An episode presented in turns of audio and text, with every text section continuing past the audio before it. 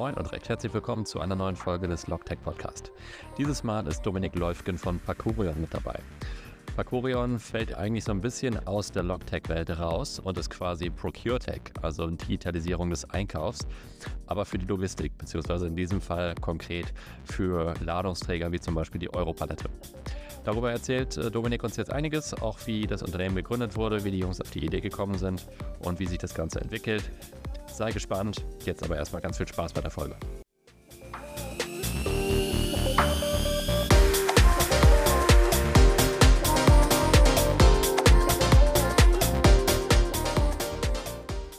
Moin und ganz herzlich willkommen, Dominik. Ja, danke, danke. Hallo, freue mich sehr dabei zu sein, Steffen. Ja, ich äh, bin auch gespannt, wie, wie die Folge wird, weil wir haben jetzt tatsächlich ja das erste Mal so ein äh, Tool, was eigentlich in zwei Bereiche eingreift, so ein bisschen Einkauf und Logistik. Ähm, deswegen sehr, sehr spannend. Und äh, lass uns da mal zum Start einmal kurz äh, deine Sicht hören, wie du auf die Logtech-Welt im Grunde schaust. Ja, ich glaube, um das ähm, muss man als erstes mal einmal wissen, äh, dass ich eher aus dem Tech-Bereich komme als aus dem Log-Bereich. Ähm, ich habe über, also ursprünglich studiert habe ich mal tatsächlich, tatsächlich Elektrotechnik, ähm, habe Automation und äh, Robotik als Schwerpunkt gemacht und bin dann über Jahre hinweg, ich glaube zwölf waren es an der Zahl, ähm, äh, bei Technologie- und Handelsunternehmen äh, auf der IT-Seite unterwegs gewesen ähm, gerade im Handel dann eben sehr stark auch den Logistikbereich dort äh, betreut und eben von der Seite da drauf geguckt. Deswegen da so ein bisschen die Sicht aus der Richtung. Ich persönlich finde, das äh, ist eine total spannende Welt. Ich glaube, im Umfeld Logtech machen wir äh, schon äh, grundsätzlich viel richtig, aber darüber hinaus lassen wir auch noch unglaublich viel Potenzial auf der Straße liegen. Eigentlich ist der Logistikbereich aus meiner Sicht so ein bisschen, äh, ja, eigentlich dankbar für, für Technologie in dem äh, Sinne, dass es, ja, wir reden über Lieferketten, wir reden über Supply Chains, die haben irgendwo ein definiertes Anfang, definiertes Ende, auch über Unternehmensgrenzen hinweg. Da kann man eigentlich viel machen und viel optimieren und viel rausholen. Ähm, wir reden aber heute immer noch über viele Medienbrüche, ähnliches. Also ähm, da geht, glaube ich, noch ganz viel und ich glaube, das kann man auch so unterschreiben, nicht nur vor dem Hintergrund der aktuellen Hype-Themen wie jetzt ein KI-Thema oder sonst was. Ja. Ja, okay, ich komplett mit. Ich glaube, die Herausforderung, die wir halt in der Logistik haben, ist, wie du schon gesagt hast, es gibt sehr viele Schnittpunkte und sehr viele verschiedene Parteien, die involviert werden müssen. Uh, und da ist es natürlich umso schwieriger, die alle auf den, auf den gleichen IT-Stand zu holen. Ne? Aber es bringt ja immer herzlich wenig, wenn ich als eine Partei super digitalisiert bin, aber die andere Partei nicht, dann habe ich schon wieder einen Medienbruch drin. Ähm, oder arbeite mit irgendwelchen Krücken dazwischen, was dann eben auch wieder nicht automatisiert ist.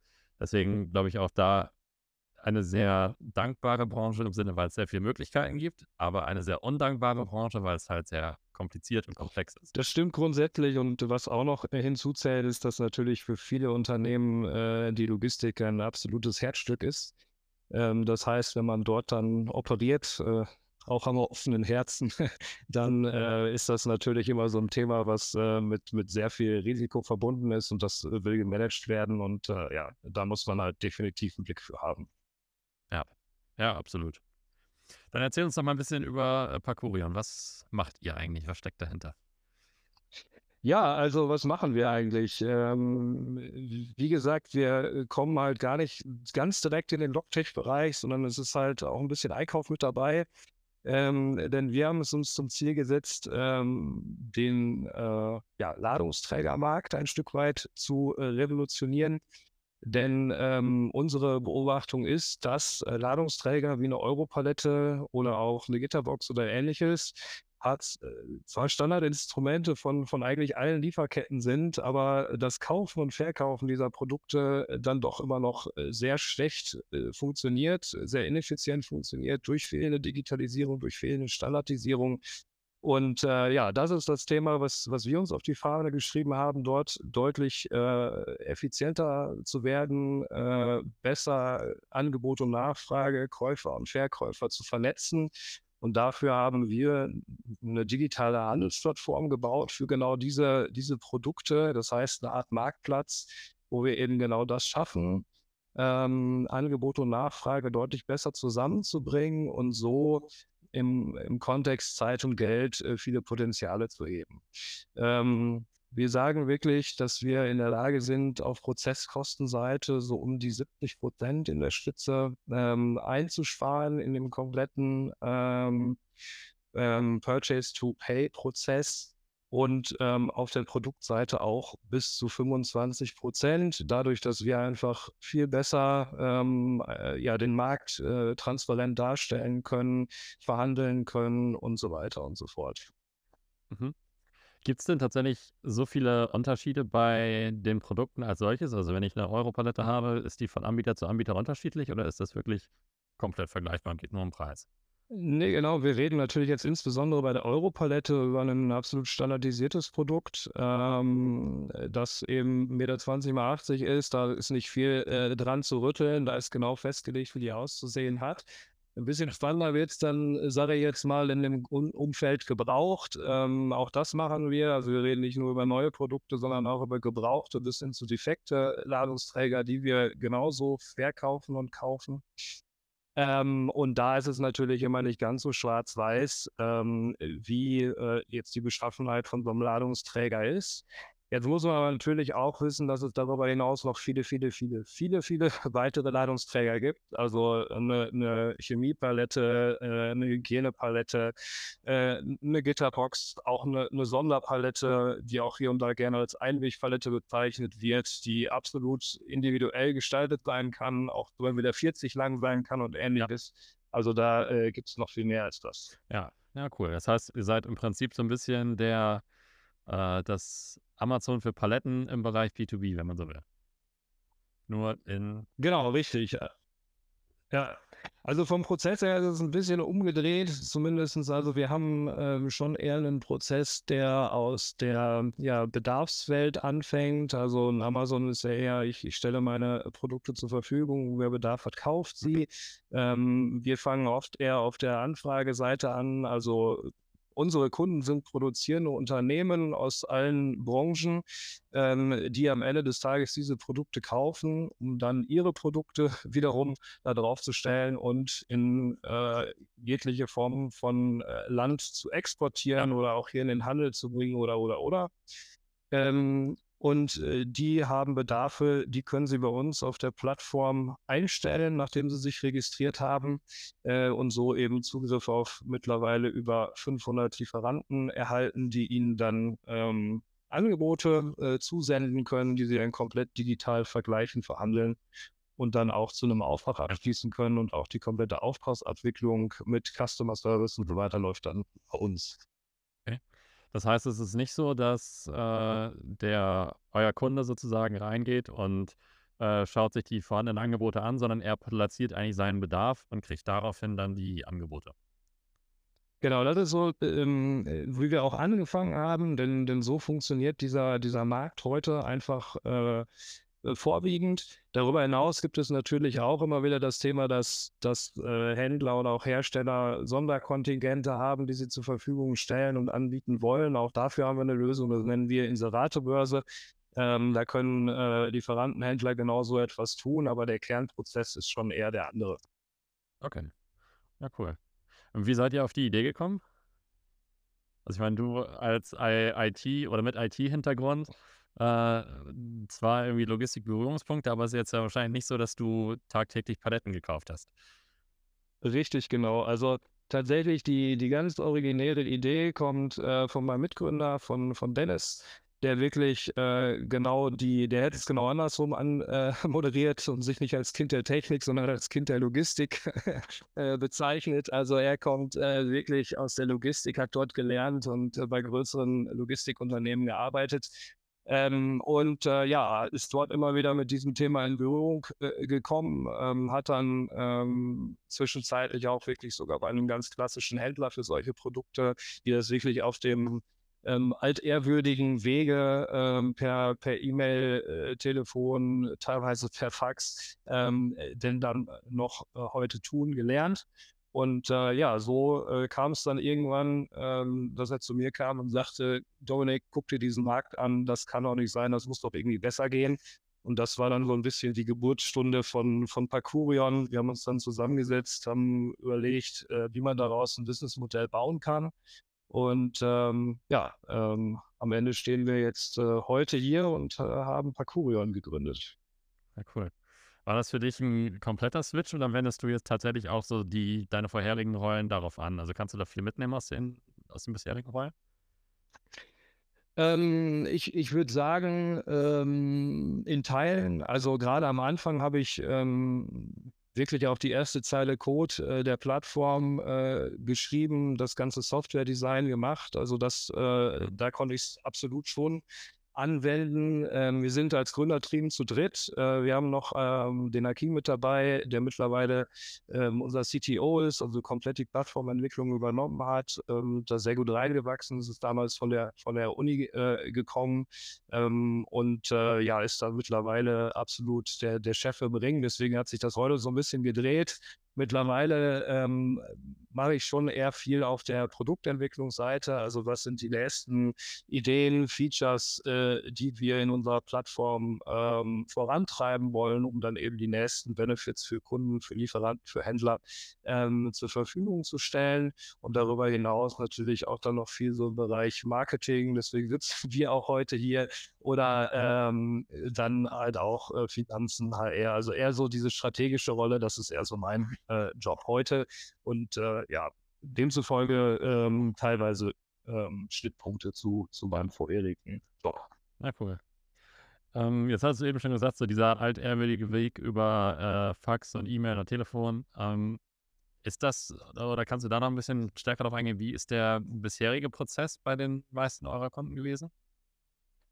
Ja, also wir haben eigentlich, äh, man kann sagen, eigentlich zwei Ausprägungen. Also man hat entweder die Situation, äh, dass das Thema wirklich in vielen Unternehmen sehr stiefmütterlich behandelt wird. Ähm, also äh, da einfach Einkaufsorganisationen mit 130 Leuten sind, die sich um ihre Haupteinkaufsthemen kümmern, wie jetzt Rohstoffe kaufen ja. oder oder oder, aber eben nicht über die sogenannten Nichthandelswaren. Dafür sind dann fünf Leute unterwegs, die sich um alles andere kümmern zaubern müssen, dass die natürlich keine Chance haben, sich intensiv mit diesem Thema auseinanderzusetzen, ist, äh, denke ich, klar.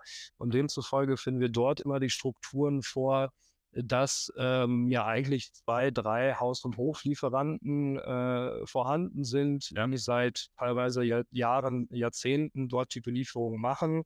Und dann haben wir eben oftmals die Situation, dass wir dort ähm, dann mit Sicherheit nicht den Prozesskostennebel haben, weil das schon relativ schlank dann halt auch organisiert ist, aber eben dann oftmals über den Produktpreis kommen, da einfach schlichtweg ähm, ja, äh, die nicht am Markt sind, keine, keine Markttransparenz haben und äh, darüber quasi die Benefits kommen. Das ist die eine Partei. Die zweite ist äh, gerade größere Unternehmen, die ähm, dann schon mehr in diesen Bereich in, investieren und ähm, dort auch Personal abstellen, die sich damit auseinandersetzen. Ähm, und da ist es eben so, dass es dann eben sich so ein bisschen dreht. Dann sind die Einsparungen auf dem Produkt meistens nicht mehr ganz so groß wie jetzt bei den anderen, mhm. aber dafür dann eben eben im Prozessbereich, wo wir wirklich ähm, mittlerweile auch äh, Lösungen anbieten, ähm, den, die komplette, den kompletten Einkauf da wirklich zu übernehmen. Also wirklich Richtung Full Outsourcing dieses Prozesses. Ich sage einfach nur noch, das sind meine Bedarfe, das sind die Mengen, die ich brauche, das auch gerne per Schnittstelle und wir machen den kompletten Rest. Also bis dahin sind wir mittlerweile unterwegs. Cool. Und das habe ich mich im Vorweg tatsächlich auch schon gefragt und jetzt gerade, wo du es gesagt hast, äh, dass es das Szenario gibt, dass ihr halt am Prozess wenig verbessern könnt, aber auf der Produktseite, äh, auf der Produktpreisseite. Ähm, wie reagieren die Palettenlieferer oder Ladungsmittellieferanten auf euch? Ähm, wenn ihr mit denen sprecht, sind die, sind die happy, dass da auf einmal jemand kommt, der Transparenz in den Markt bringt und die Preise äh, dadurch vielleicht ja auch an der einen oder anderen Stelle ein bisschen kaputt macht, will ich nicht sagen, aber äh, reduziert? Ähm, ich würde sagen, teils, teils. Natürlich ist das äh, offen zugegeben auch die, die negative Seite. Teilweise tut natürlich Intransparenz auch gut äh, für, für diese Parteien. Aber andersrum ist äh, für die ähm, Parkurion halt eben auch ein absolut neuer und zusätzlicher Absatzkanal. Ne?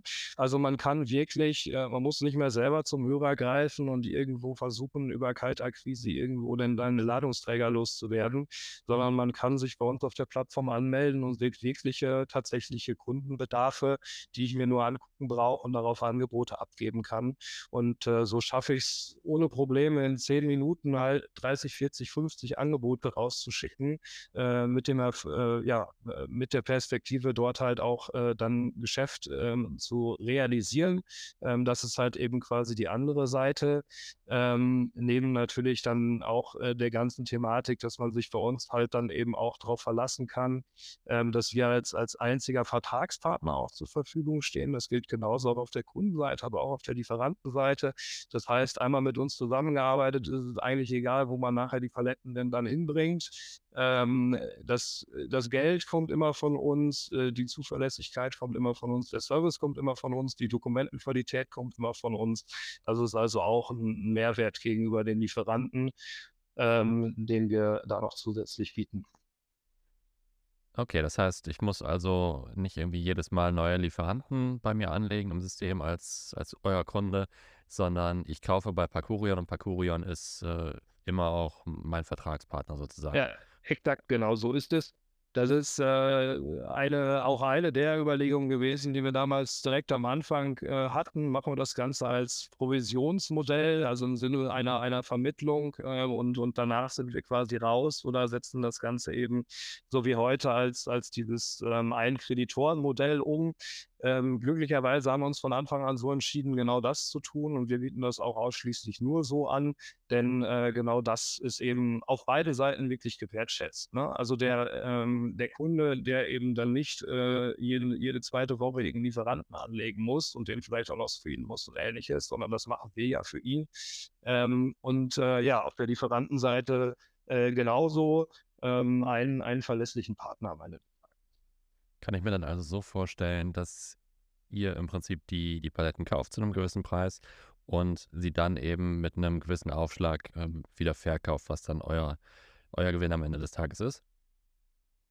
Genau, also das, äh, das Modell dahinter ähm, sieht so aus. Also erstmal bieten wir ähm, den Plattformzugriff grundsätzlich äh, kostenlos an. Also registrieren, anmelden, mitmachen ist erstmal kostenlos. Ähm, wenn dann ein Auftrag zustande kommt, ähm, dann äh, erheben wir quasi eine Handelsmarge, die äh, zwischen äh, dem ja, ähm, Lieferanten und dem, dem Käufer, dem Kunden quasi ähm, abgerechnet wird. Das Schöne ist, das macht die Plattform komplett von Anfang an mit. Das heißt wirklich, wenn ich, äh, wenn der äh, Lieferant dort 10 Euro eingibt, dann sieht äh, der Kunde nicht 10 Euro, sondern 10 Euro 3 und diese 10 Euro 3, da kann er sich auch verlassen, für die kann er kaufen. Die kann er auch ganz transparent dann beispielsweise mit einem Bestandslieferanten vergleichen. Da kommen keine zusätzlichen Kosten mehr irgendwie oben drauf. Und die Transportkosten, die werden dann noch separat angeboten oder sind die irgendwie schon äh, mit in den, in den Kosten, die dort aufgeführt werden, inkludiert oder gibt man da über Google Maps entsprechend ein und es kalkuliert sich? Wie kann ich mir das vorstellen? Tatsächlich ist heute der Markt äh, so geprägt, ähm, dass die äh, Lieferanten, Händler es absolut so gewohnt sind, das immer frei Haus anzubieten. Also die kümmern sich um, um den Transport. Teilweise haben die eigene Fuhrparks und eigene LKWs, mit denen die das machen. Ähm, andere setzen komplett auf, auf äh, Speditionen, äh, die das dann übernehmen. Ähm, aber das ist auch eine Stelle, wo wir aktuell darüber nachdenken, äh, den nächsten Benefit dann auch zu heben für, ähm, für den Lieferanten, das in Zukunft halt eben auch mit anzubieten, sodass wir das übernehmen. Mhm. Okay. Und äh, wenn du jetzt mal so schaust, ihr habt ja im Prinzip zwei Seiten, auf denen ihr akquirieren müsst. Ihr habt die Lieferanten, äh, die euch die, die Waren liefern und ihr habt die Kunden, die ihr als Abnehmer gewinnen müsst. Wie siehst du oder welche Seite siehst du als einfacher zu akquirieren für euch? Ähm, ich ich würde sagen, äh, it depends. Ähm, wir haben tatsächlich in, in äh, der letzten, also seit, seit Gründung eigentlich äh, die unterschiedlichsten Marktlagen auch einfach erlebt. Ähm, ich meine, wir sind 2020 angefangen, haben also Corona mal äh, komplett mitgenommen, haben äh, den Ukraine-Konflikt äh, äh, kom komplett mitgenommen, wo ähm, wir ja dann auch, wo die, wo die Palette es bis in die Tagesschau geschafft hat, ne, ähm, mit, mit dem Thema Äh, genau, die Nägel gehen aus, wir haben keine Paletten mehr, was am Ende des Tages dazu geführt hat, dass wir eigentlich den Klopapiereffekt hatten, also wirklich dann auch Hamsterkäufe, ähm, wie, wie man es beim Klopapier erlebt hat. Ähm, und äh, ja, das ähm, hat eben intensiv Einfluss auch darauf gehabt, äh, welche Seite denn schwieriger aufzubauen war. Ähm, jetzt zum Beispiel in der Situation äh, war man am Markt der König, äh, wenn man einfach liefern konnte. Ähm, da war es ähm, egal eigentlich auch, was das Produkt gekostet hat. Da war tatsächlich den Kunden überzeugen sehr einfach. Ähm, das ähm, ist äh, jetzt teilweise dann auch wieder anders geworden. Ähm, jetzt im Moment ähm, haben wir mit Sicherheit nicht die beste konjunkturelle Lage, äh, demzufolge schon eher einen, einen Angebotsüberhang ähm, Nachfrage ähm, ist, ist gedämpft und demzufolge ist es dort jetzt schon wieder für die Lieferanten wichtig, ähm, ja, eben Kundenbeziehungen äh, aufzubauen, äh, neue, neue ähm, Kunden zu gewinnen und da können wir natürlich helfen. Demzufolge ist das dann ähm, heute in Teilen wieder, wieder einfacher geworden. Ne? Deswegen, also es schwingt so ein bisschen hin und her und es ist halt äh, dann auch immer ein, ein Punkt, so ein bisschen, wie sieht die Struktur dann auch gerade auf Kundenseite aus. Ähm, wir haben äh, Kunden, die halt ähm, auch gar nicht so sehr auf den Preis gucken, den wir jetzt dort anbieten, auf das, auf den, also auf den Palettenpreis, sondern die kommen wirklich komplett über die Prozesskostengeschichte ähm, die suchen dann wirklich beispielsweise einen, äh, einen Partner wie uns, der in der Lage ist, das europaweit abzubilden. Ne? Die haben dann Werke in, in äh, mehreren europäischen äh, Ländern und suchen einen Partner, der für die die komplette Beschaffung abbilden kann. Und das ist natürlich ähm, dann eben ja für die ein großer Prozesskostenvorteil, den die dann eher im Auge haben als jetzt den, den Produktpreis an sich. Okay, spannend. Und äh, wie weit seid ihr schon internationalisiert? Also habt ihr eure Kunden aktuell noch in Deutschland oder seid ihr da schon nach Europa oder in die Welt vorgedrungen? Also unser, unsere äh, Kundenseite, Käuferseite ist schon, ich sage jetzt mal zu 95 Prozent Deutschland. Ähm, dann kommt äh, der weitere deutschsprachige Bereich dazu, Österreich, Schweiz und dann ähm, in den anderen Ländern, äh, in, also wir haben äh, schon in vielen Ländern auch Geschäfte abgewickelt, äh, Niederlande, Italien, Frankreich, äh, sogar Portugal, Spanien. Ähm, das sind aber eher dann äh, Konstrukte, wo eben genau das passiert, wo wir einen deutschen Kunden haben, der dann sagt, ey, könnt ihr uns nicht auch in Frankreich helfen? Ähm, und äh, genau so ist es äh, heute angelegt. Liegt im Wesentlichen daran, dass wir ähm, halt wirklich auch äh, sales-technisch ähm, stark in Deutschland unterwegs sind. Ich meine, wenn man sich jetzt äh, unsere Zahlen anguckt, also habe ich noch gar nichts zu gesagt, wir äh, bewegen mittlerweile so ungefähr 350.000 Ladungsträger pro Monat, ähm, reden über einen Umsatz, den wir machen von so um die 25 Millionen. Ähm, wenn man das allerdings ins Verhältnis setzt, also wenn man mal ein paar Zahlen wälzt, ist es im Umfeld der, der gebrauchten äh, Ladungsträger und so weiter immer ein bisschen schwieriger, dort verlässliche Zahlen zu finden. Aber wir schätzen den Markt alleine in Deutschland auf größer als 10 Milliarden Euro ein. Ähm, und demzufolge sind wir da irgendwie im Marktanteil von 0,25 Prozent irgendwie noch nicht riesig groß. Ähm, das heißt, riesiges Potenzial alleine in Deutschland. Und da geht man natürlich erstmal ähm, den, den einfacheren Weg. Ähm, aber nichtsdestotrotz, wir haben das klar auf der Agenda, dort auch internationaler zu werden auf der Kundenseite. Im Lieferantenumfeld sieht das ganz anders aus. Also ähm, da ist es auch in der Natur der Sache viele Lieferanten, die wirklich auch aus äh, Osteuropa kommen, äh, Polen, äh, Tschechien und so weiter und so fort. Ähm, äh, das ähm, ist, äh, ja, da, dort sind wir aktiv, mehr als aktiv. Also da haben wir wirklich äh, auch eine größere Basis. Und so sind wir eigentlich mittlerweile in, in 17 Ländern irgendwo mindestens aktiv gewesen. Ja, okay, spannend. Also doch schon über die Grenzen hinaus, aber ähm, Hauptfokus zumindest für die, für die Kunden immer nach Deutschland. Absolut. Aber äh, ja, das ist ja wahrscheinlich auch vom Markt her absolut groß genug zum, zum jetzigen Zeitpunkt. Also wenn man jetzt beispielsweise mal die, die ähm, den, den Pool der Europaletten nimmt, ähm, also die EPAL ist also die Hauptorganisation, die gerade in Deutschland vorherrscht ist. Es gibt auch noch zwei weitere, aber ähm, die sagen, ähm, dass wir so einen Pool von ungefähr 600, 700 Millionen äh, Paletten haben, der sich äh, durch äh, die Welt bewegt, einfach um mal ein paar Zahlen zu hören. Und äh, jedes Jahr werden auch über 100 Millionen äh, neue Europaletten produziert und in diesen Pool reingebracht. Das äh, sind natürlich schon gigantische Zahlen. Ne? Ja, ja, absolut. Also schon von, von den Anzahlen an Paletten, selbst wenn du da guckst, was auf eine LKW passt, äh, ist, ist ja ein, Riesen, ein Riesenmarkt einfach. Du hattest äh, vorhin schon von dem Einsparpotenzial gesprochen auf Prozesskostenseite. Ähm, mhm. Und wenn ich mich nicht verhört habe, dann war da eine Zahl mit sieben und einer weiteren Ziffer, da, äh, weiteren Ziffer dahinter, also eine ziemlich hohe Zahl. Ähm, wie kommt ihr auf die Einsparung? Also wo, wo drin liegen die Kosten? Ist das auch eher auf Logistikseite oder ist das eher auf Einkaufsseite? Wahrscheinlich ja 100% auf Einkaufsseite, ne? Ja, das ist stark auf der Einkaufsseite ähm, verankert. Also es ist immer ein bisschen schwierig, diese, äh, diese Kosten auch wirklich zu ermitteln. Wir haben uns dort äh, ähm, ja, Studien hergenommen, äh, die insbesondere auf B2B-Marktplätze ähm, ähm, ja, beauftragt haben, die dann natürlich entsprechend mit, äh, mit Universitäten neutral durchgeführt äh, wurden, ähm, die halt wirklich mal gesagt haben, okay, was kostet es denn jetzt, eine Lieferantensuche durchzuführen und ähnliches. Und äh, ja, wenn man das hernimmt und dort eben einmal analysiert, wo sind, äh, wo ist unser Impact, also wo können, können wir helfen, ähm, dann äh, kommt man auf diese Werte und das Ganze benchmarken wir natürlich dann auch gegen ähm, unsere Kundenbasis, äh, sprechen mit denen und haben dort auch teilweise dann äh, Einblicke bekommen, ähm, die uns in der äh, Auffassung ähm, bestätigen. Da kann jetzt natürlich keine Details zu nennen, aber das ist quasi ähm, der Ansatz, den wir dort verfolgen. Und äh, ja, am Ende des Tages muss man sich wirklich so vorstellen, also wenn wir jetzt in, an unser Full-Outsourcing-Modell äh, denken, was, was wir Smart nennen, dann ähm, ist es wirklich nur noch äh, die Bedarfe melden. Ich brauche in den nächsten drei Wochen jeweils drei LKWs neue Europaletten und zwei gebraucht oder was auch immer.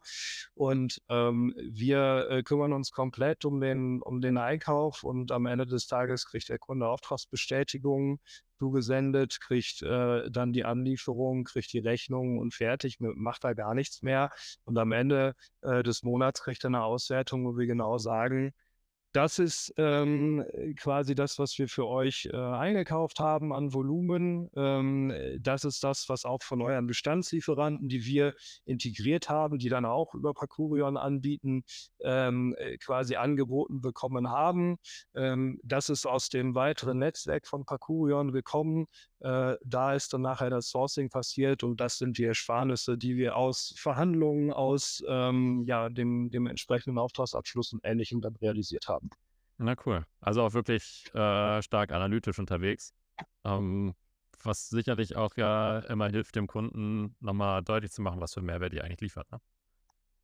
Genau, auch ein ganz wichtiger Punkt. Ähm, es ist äh, also auch da wieder zwei Bilder. Ich sagte das eben, die, die äh, das eher als ähm, notwendiges Übel betrachten, wissen oftmals gar nicht, was für Ladungsträger sie überhaupt im Einsatz haben, ähm, haben auch oftmals gar kein Verständnis dafür, ähm, ob das denn jetzt auch der richtige Ladungsträger ist oder ob man da nicht vielleicht auch noch optimieren kann. Auch das tun wir in unserem Sales-Bereich, dort ähm, Beratungsdienstleistungen anzubieten. Ähm, und dann eben auch die Frage, ja, wie viel kaufe ich denn jetzt überhaupt im Jahr ein? Das können äh, viele Unternehmen gar nicht äh, beantworten. Sie haben kein, keine Bestandsverwaltung für diese, äh, für diese Ladungsträger, ähm, beschränken sich da rein eben auf ihre, auf ihre eigentlichen Handelsprodukte. Ähm, an der der Stelle nochmal schönen Gruß an, an Philipp, der auch schon hier gewesen ist mit der Logistikbude, ne, die sich ja genau sowas dann beispielsweise auch auf die Fahne schreiben, dort zu helfen, sowas erfassbar zu machen. Ähm, und äh, ja, demzufolge ist das immer schon ein Mehrwert. Wir haben wirklich ein Dashboard auf der Seite, auf, auf unserer Plattform. Da sehe ich genau, okay, in dem Monat habe ich so und so viel äh, Euros aufgewendet äh, für den Ladungsträger Europalette und so viel an dem Werk und so viel an dem Werk, das Ganze auch noch in Mengen und so weiter und so fort. Also ist der durchschnittliche Preis gewesen. All sowas können wir und bieten das auch an. Und das ist natürlich insbesondere für die Großen, die wirklich sagen, ich möchte europaweit eine Lösung haben, eine nie dagewesene Transparenz. Ne? Ja. ja, cool. Also gerade Reporting und äh, Analytics ist ja dann auch am Ende das, was die Personen, die irgendwann mal entscheiden, dass sie mit Parkourian arbeiten, äh, wiederum brauchen, um ihrer Führungskraft gegenüber zu rechtfertigen, warum sie denn mit euch arbeiten und warum das nicht mit dem äh, bisherigen Prozess, wie es immer funktioniert hat, ähm, warum man es nicht genauso weitermacht. Ähm, deswegen schon, schon sehr cool, da auch einen großen Fokus drauf zu legen. Jetzt äh, hattest du gerade schon Logistikbude angesprochen und vorher mal Schnittstellen oder Integrationen.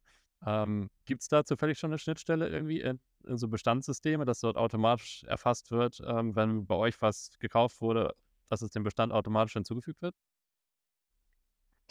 Ähm, eher aus der anderen Richtung. Also wir haben unterschiedliche Ansatzpunkte mit äh, in, in Sachen Schnittstellen. Eigentlich so im Wesentlichen ähm, ja drei verschiedene. Wir haben einerseits ähm, äh, äh, die Geschichte, dass wir eine auftragsbezogene Integration haben, also ähm, Unternehmen, die beispielsweise SAP einsetzen und dort einen Auftrag über den Kauf halt von, von Paletten erfassen und das dann quasi bei uns dazu führt, dass das erstmal eine Anfrage tatsächlich wird, noch gar kein Auftrag, ähm, wir das dann vergeben und dort zurückmelden. Äh, das haben wir ähm, dann teilweise, um eben dann auch Doppelerfassungen äh, dann ähm, zu verhindern. Ähm, dann haben wir ähm, auch einige Integrationen, die weiter vorne ansetzen. Ähm, also in dem Kontext, wo auch zum Beispiel ein SAP Ariba unterwegs ist oder ein Jagger, also Einkaufsplattformen, mhm. ähm, wo dann eben eher so ein, so ein Punch-Out-Charakter ist, im Sinne von, dann begebe ich mich wirklich auf unsere, auf unsere Plattform und in dem Moment, wo dann dort ein, auf, äh, ein Angebot angenommen wird, kommt quasi der Auftrag im, in meinem System zustande. Das haben wir. Und das Dritte, was noch fehlt, ist, ähm, wir haben dann auch ähm, ja, einen Kunden, ähm, der mit Beständen arbeitet wirklich, also seine, seine Ladungsträgerbestände verwaltet und dort mit Meldebeständen arbeitet und sagt, oh, äh, zu wenig da, wir müssen wieder bestellen und das löst dann quasi bei uns den Prozess noch. Ah, cool. Ja, das sind ja auf jeden Fall auch gute Cases, ähm, mit denen man echt nochmal deutlich mehr Automatisierung schafft. Genau, und da sind wir also immer offen, also wer es auch immer hört ähm, und das noch nicht hat, immer gerne melden. ähm, da äh, können wir helfen, definitiv. Cool.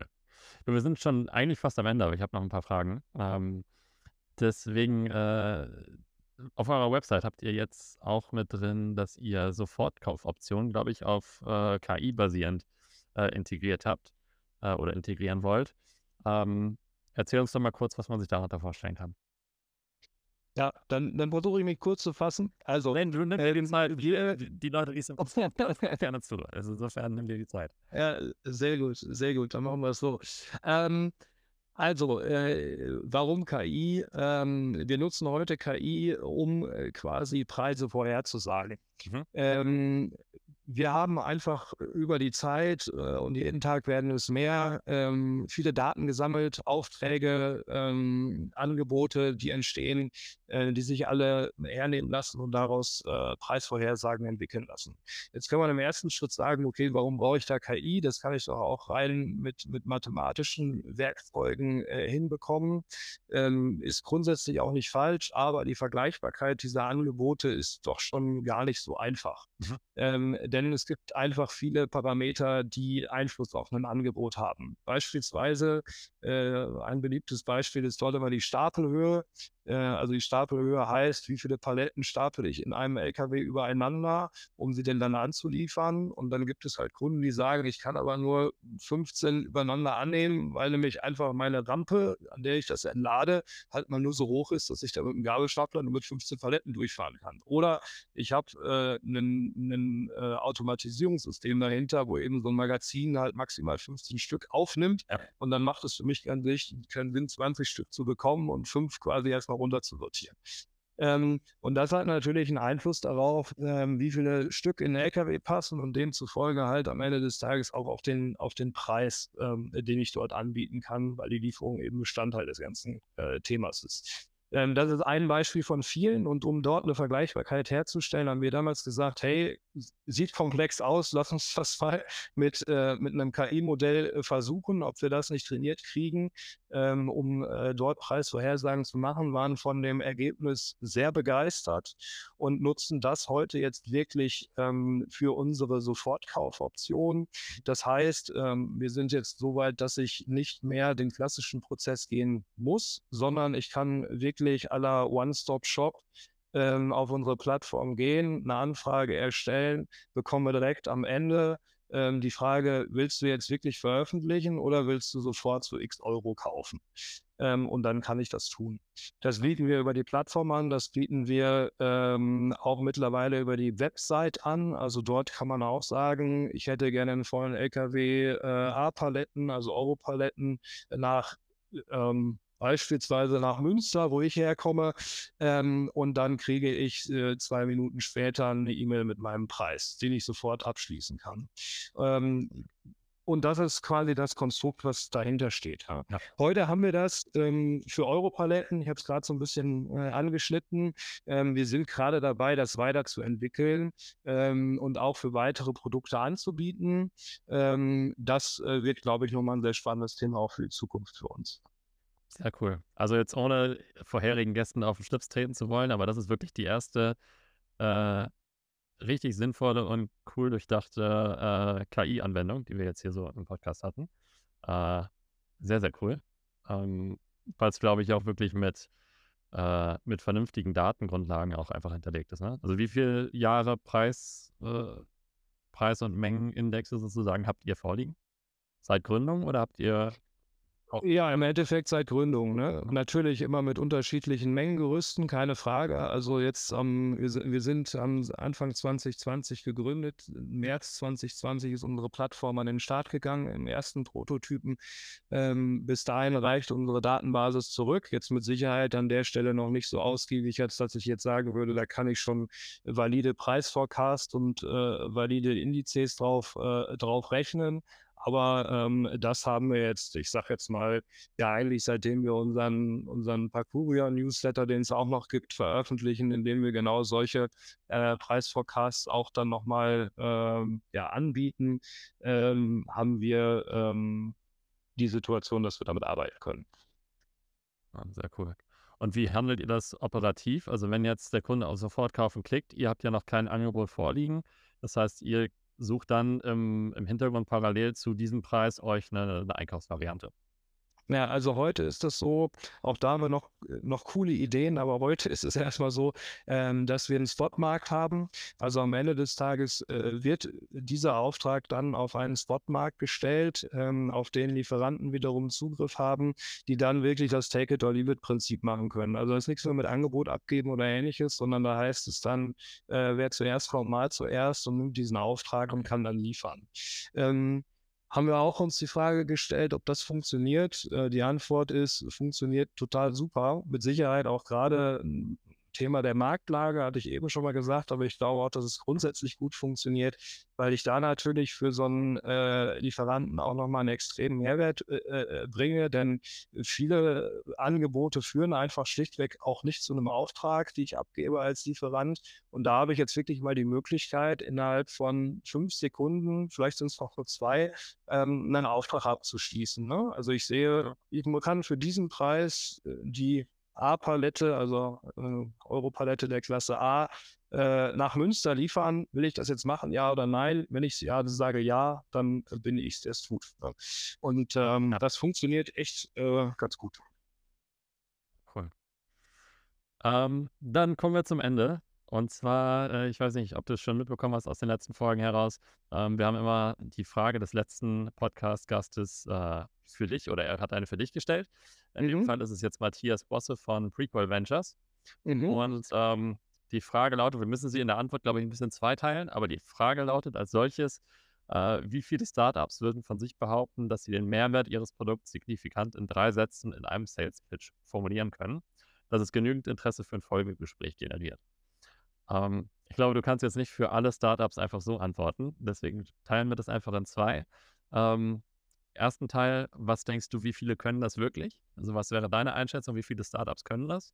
Und äh, zweite Frage dahinterher natürlich, würdest du behaupten, dass ihr das könnt? Ähm, ja, danke für die Frage erstmal. äh, tatsächlich keine so ganz leichte, muss ich sagen. Also, ähm, wie viele können das? Ich persönlich glaube wirklich, dass es ein, gar nicht so leicht ist. Also die Frage ist absolut äh, äh berechtigt. Äh, hängt natürlich auch stark an der, an der Komplexität und, und äh, auch dem Vorwissen, wem man gegenüber diese, äh, diese Sätze denn dann denn äußern äh, möchte. Ähm, wir haben die Erfahrung gemacht, dass wir genau diese Aufgabe bekommen haben in, in ähm, einem Accelerator-Programm, das wir mal mitgemacht haben. Ähm, und Digital Hub äh, Münsterland, äh, da ging es um den One-Sentence-Pitch, ähm, ne, im Sinne von einem Satz, um äh, quasi seine Idee zu präsentieren. Und äh, ich glaube, ich habe noch nie so viel Zeit für die Formulierung von einem Satz äh, verwendet. Ich kann mich jetzt auch nicht mehr genau daran erinnern, wie es noch genau war. Aber ähm, ja, es gibt halt einfach viele Themen, die man vielleicht platzieren möchte in, in, in so einem äh, ja auch, auch in drei Sätzen, ähm, um eben die Mehrwerte darzustellen, die man dort bringt. Von daher glaube ich, ist es grundsätzlich sehr schwer. Ähm, ich kann es nur jedem ans Herz äh, legen, sich damit auseinanderzusetzen, der in der Startup-Bubble unterwegs ist, denn das bringt wirklich viel auf den Punkt zu kommen, was das Thema angeht.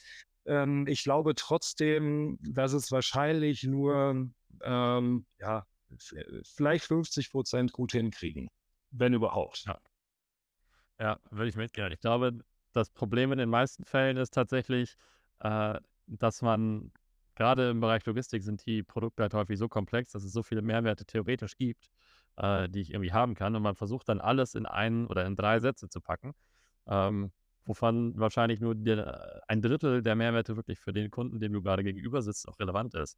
Äh, und dann hast du halt so einen super komplexen Satz, wo keiner mehr weiß, was du eigentlich gesagt hast. Ja, absolut. Und äh, also wir haben selbst schon die Erfahrung gemacht, wir haben an dem einen oder anderen Wettbewerb teilgenommen, wo man dann wirklich auch die Aufgabe bekommt, irgendwie alles mit, mit Wachstum, Marktpotenzial und ähnliches in drei Minuten äh, zu pitchen. Das ist schon unglaublich schwer. Also das, äh, da kann man lieber eine halbe Stunde reden. Absolut. Ja, und den, den zweiten Teil der Frage, würdest du behaupten, dass ihr das könnt?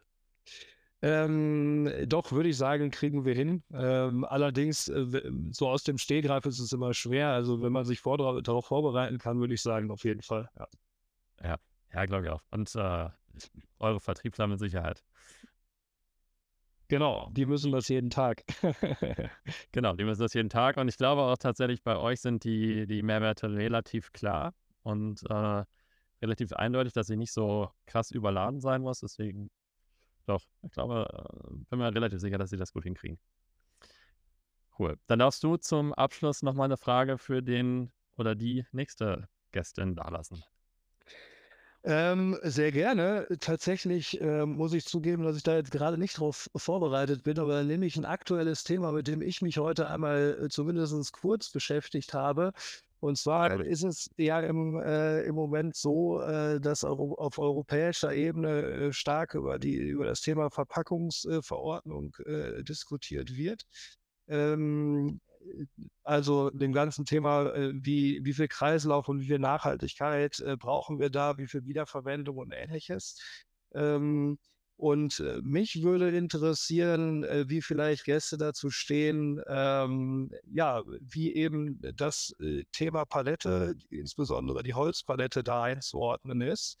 Ähm, denn das ist echt gerade eine Diskussion, ähm, die, die sehr spannend ist. Ah, okay, also sozusagen, wie nachhaltig die Holzpalette eingeschätzt wird oder ähm, in, in welche Richtung? Genau, ich gebe gerne noch den Background dazu. Also da wird beispielsweise darüber geredet, dass man so ein Closed-Loop-Recycling braucht. Das heißt, äh, am Ende des Tages äh, muss jedes dort eingesetzte Produkt wieder äh, erneut zu diesem Produkt werten können. Das ist bei einer Holzpalette so nicht der Fall. Ähm, das, das macht einfach schlichtweg keinen Sinn. Also ich kann so eine Palette nicht, nicht schreddern und daraus äh, dann wieder am Ende des Tages eine Holzpalette machen. Ähm, nichtsdestotrotz ist das natürlich ein Produkt, was äh, per se erstmal durch die Wiederverwendung schon durchaus sehr nachhaltig ist und äh, dann ähm, das Folgeprodukt beispielsweise eine Spanplatte ist. Und äh, ja, da, da, gibt es mit Sicherheit auch mehr Beispiele für als die Palette jetzt. Und ich denke, das ist ein ganz, ganz interessantes Thema, das wir einmal zu diskutieren. vor dem Hintergrund äh, der Logistik natürlich, ähm, weil ähm, das ganze Thema Verpacken und äh, ja, Produkte bewegen da natürlich einen ganz großen Anteil hat. Ja, ja, absolut. Ich habe mich mit dem Thema noch gar nicht beschäftigt, aber das klingt jetzt für mich sogar fast so, als wäre nach der, nach diesem Closed Loop Recycling in der Theorie sogar eine Kunststoffpalette wahrscheinlich nachhaltiger als eine Holzpalette, oder? Wenn ich sie einschmelzen, also weil ich sie einschmelzen kann und wieder eine neue Palette draus machen kann. Das wäre, wenn man das jetzt hart auslegt, beispielsweise äh, die Konsequenz, die äh, natürlich in meinen Augen absolut nicht umsetzbar ist. Also ähm, die Holzpalette hat einen Marktanteil von auf jeden Fall jenseits der 90 Prozent. Ähm. Da müssen wir uns schon ganz schön viel anstrengen bei den Zahlen, die wir da so haben, äh, wenn wir das überhaupt schaffen wollen. Die bis, ich glaube, 2030 soll das dann äh, wirklich äh, scharf geschaltet werden. Äh, mit Sicherheit auch mit Quoten, also nicht, dass es dann von 0 auf 100 geht, aber da müsste man, äh, glaube ich, äh, ziemlich viel investieren, um das hinzubekommen. Ja. Ja, cool. Sehr schön. Das werden wir beim nächsten Mal diskutieren. Und, Sehr schön. Dir dann recht herzlichen Dank für, für deinen Auftritt, für deinen, dass du Gast bist. Und genau, hoffe, wir lernen uns auch nochmal auf irgendeinem Netzwerk-Event äh, persönlich kennen. Das wäre super, äh, würde ich mich auch sehr freuen, Steffen. Also nochmal ganz, ganz lieben Dank, hat viel Spaß gemacht, dabei zu sein. Und äh, ja, ich, ich werde auf jeden Fall fleißig hören in Zukunft und auch die jetzt vergangene äh, Folge mit Matthias habe ich noch nicht gehört, werde ich dann noch nachholen. sehr gut, vorbildlich. Wie alle anderen Zuhörer das auch tun sollen. Genau. okay, cool. Ja, dann besten Dank, äh, schönen Abend dir und äh, mach's gut, bis bald. Genau, auch so. Bis dann. Ciao, ciao. Ciao, ciao.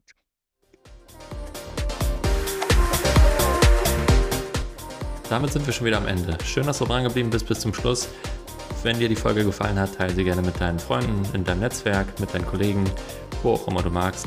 Und wir freuen uns, wenn du das nächste Mal wieder einschaltest. Vielen Dank, bis dahin, ciao, ciao.